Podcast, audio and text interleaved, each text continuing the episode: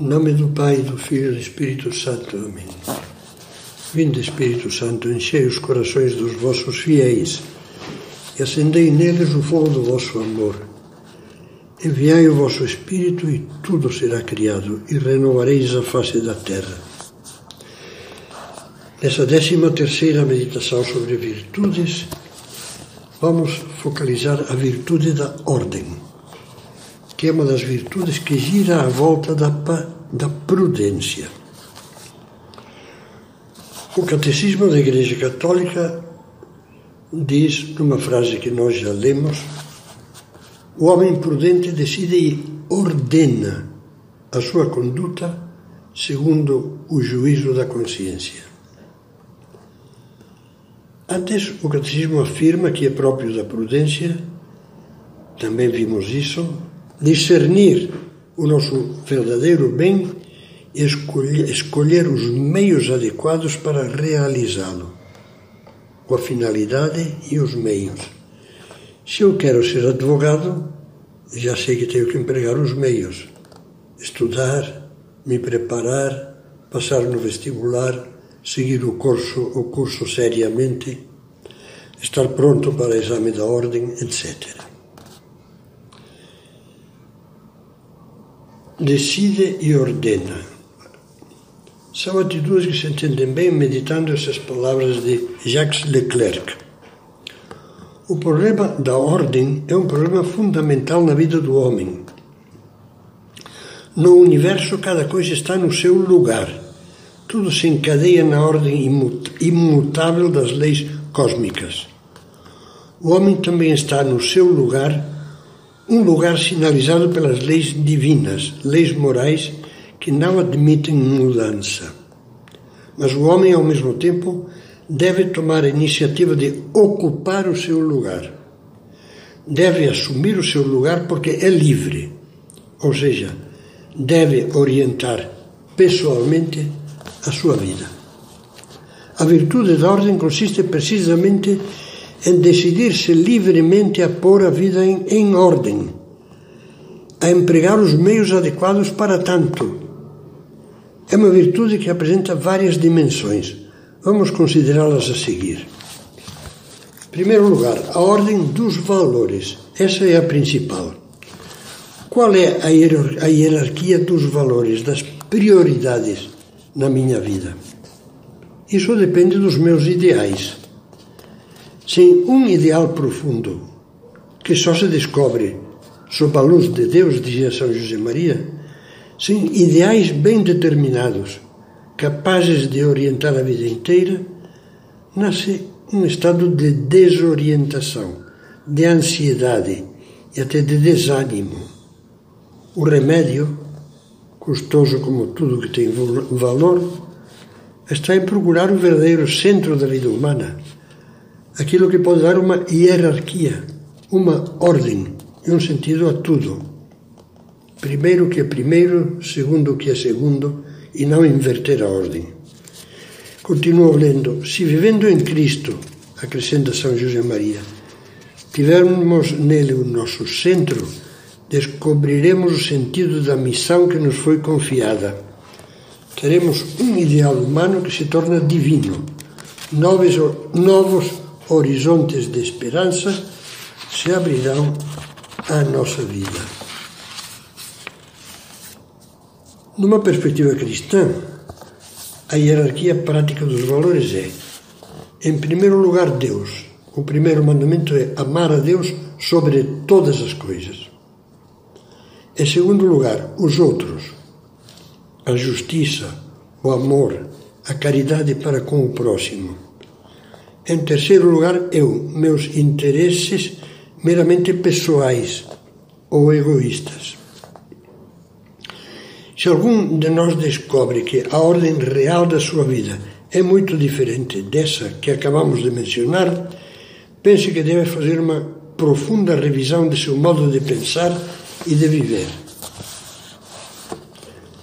A ordem dos deveres.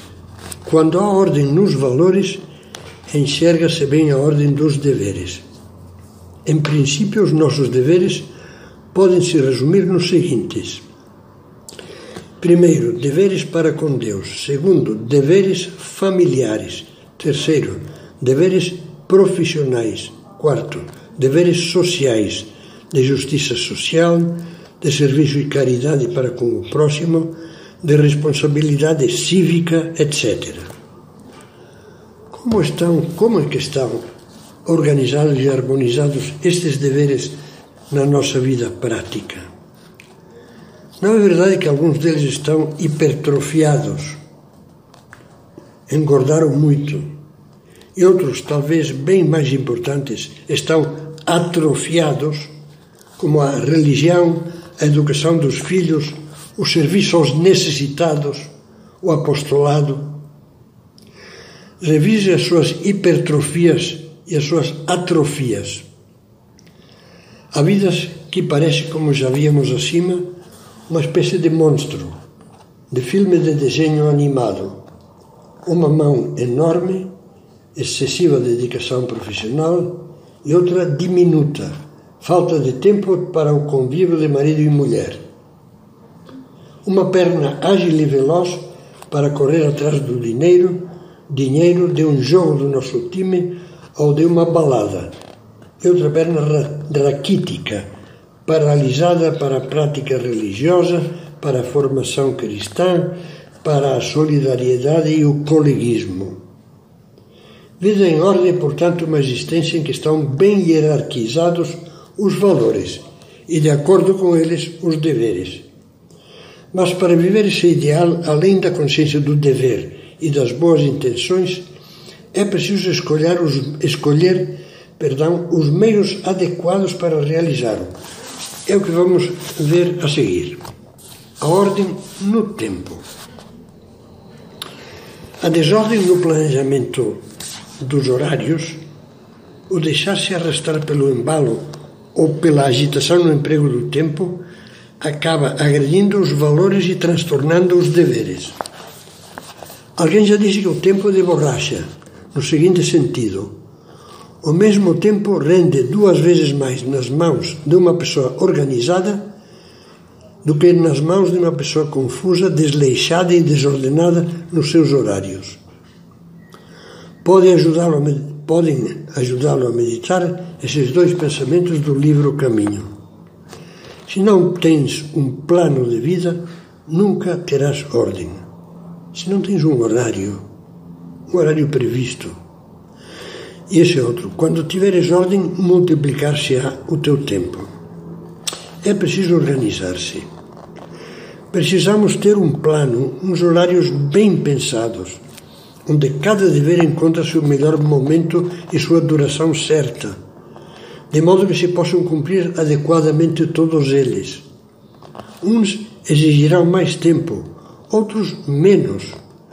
Mas quanto menos tempo possamos dedicar, maior qualidade devemos procurar. A pessoa que quer de verdade consegue essa harmonia.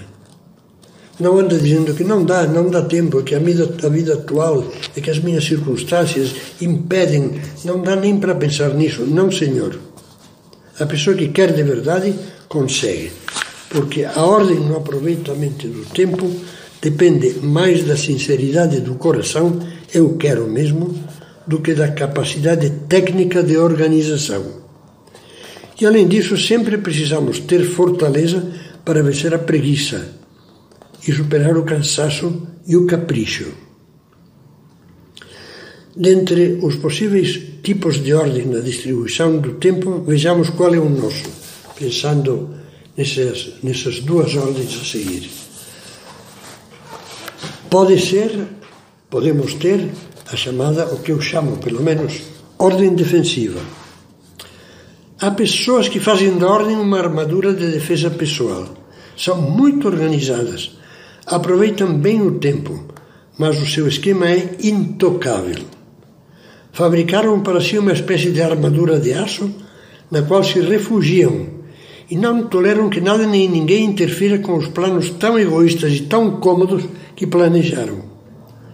A ordem, mal entendida, pode ser uma barricada defensiva para ter a vida mais tranquila. Não me interrompam, não me perturbem, não mexam com, comigo, não veem que estou ocupado. Muitos, muitos temem, escreve o Papa Francisco, que alguém os convide a realizar uma tarefa apostólica e procuram fugir de qualquer compromisso que lhes possa roubar o tempo livre. É muito realista o que diz o Papa. Outro tipo de ordem é a ordem oblativa. Oblação quer dizer oferenda. Ou seja, a ordem que se planeja é planejada para servir. Em confronto com a ordem defensiva está a ordem oblativa, que se dá, que se oferece. É a distribuição e organização do tempo pensada para poder dar-nos mais e melhor ao que vale a pena, aos ideais, aos deveres e ao bem dos demais. As pessoas de ideias claras e coração grande procuram praticar essa ordem, porque querem fazer o melhor, especialmente quando todos os dias oferecem o seu trabalho a Deus. E querem dar-se sempre mais aos outros que são nossos irmãos. Por isso, quando fora da ordem prevista se apresenta a conveniência de fazer coisas de mais valor, porque Deus ou ou, ou por Deus ou pelo próximo, a alma generosa não hesita. Sai do trilho e atende a esses apelos da caridade com alegria. Está convencida de que esses planos que Deus lhe apresenta inesperadamente, ainda que alterem os seus planos, são os melhores. E por isso não se queixa falando de interferências, sobrecargas ou perturbações, por mais que alterem a sua ordem defensiva. Em último lugar, vamos pensar um pouquinho, brevemente, sobre a ordem material. Todas as vezes que dizemos onde é que eu pus estes documentos, onde é que eu deixei a minha pasta, onde ficou a passagem de ônibus, de avião, onde está o meu RG. Sempre que perguntamos coisas dessas, estamos verificando que a desordem nas coisas materiais interfere, atrasa e às vezes dá cabo da organização bem preparada dos nossos planos. Vale a pena refletir também sobre isso e lembrar-nos de que esquecer, fora os casos de memória doente, alterada, costuma ser um reflexo da preguiça de pensar e de ter ordem, da mania de deixar as coisas para a última hora, pagamentos atrasados, atualizações esquecidas, compromissos atropelados, prazos vencidos, viagens perdidas, etc. Além disso, não esqueçamos que a ordem material está ligada à virtude da caridade, pois é evidente que poupa trabalho e desgostos aos que convivem conosco e aos que colaboram com o nosso trabalho. E vamos partir agora para o exame de consciência. Perguntas. Perguntas feitas na primeira pessoa. Compreendo que ter a vida em ordem não consiste só em levar uma vida honesta e regrada, mas em ter uma vida que se ajuste em tudo à vontade de Deus. Tenho clara na cabeça e no coração a ordem prática de prioridades que deve haver na minha vida. Em primeiro lugar, Deus, amar a Deus sobre todas as coisas. Em segundo lugar, os outros, a justiça, o amor, a caridade. Em terceiro lugar, eu, os objetivos, finalidades e anseios meramente interesseiros.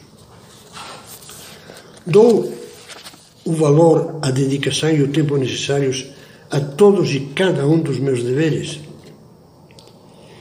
Fico satisfeito por cumprir apenas alguns deles, por exemplo, os deveres do trabalho, ao mesmo tempo que descuido deveres importantes para com Deus ou relativos à formação dos filhos e ao serviço do próximo.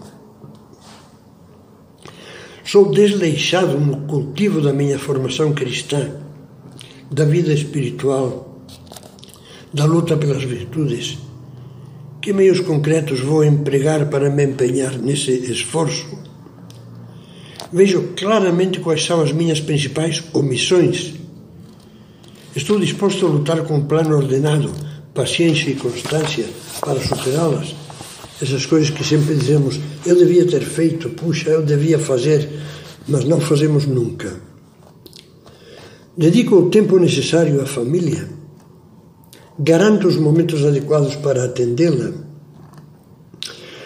Sou consciente de que sem ter estruturado um plano de vida diário, com horários bem estudados e definidos, a minha vida será uma coleção inútil de desejos ineficazes de ser um bom cristão.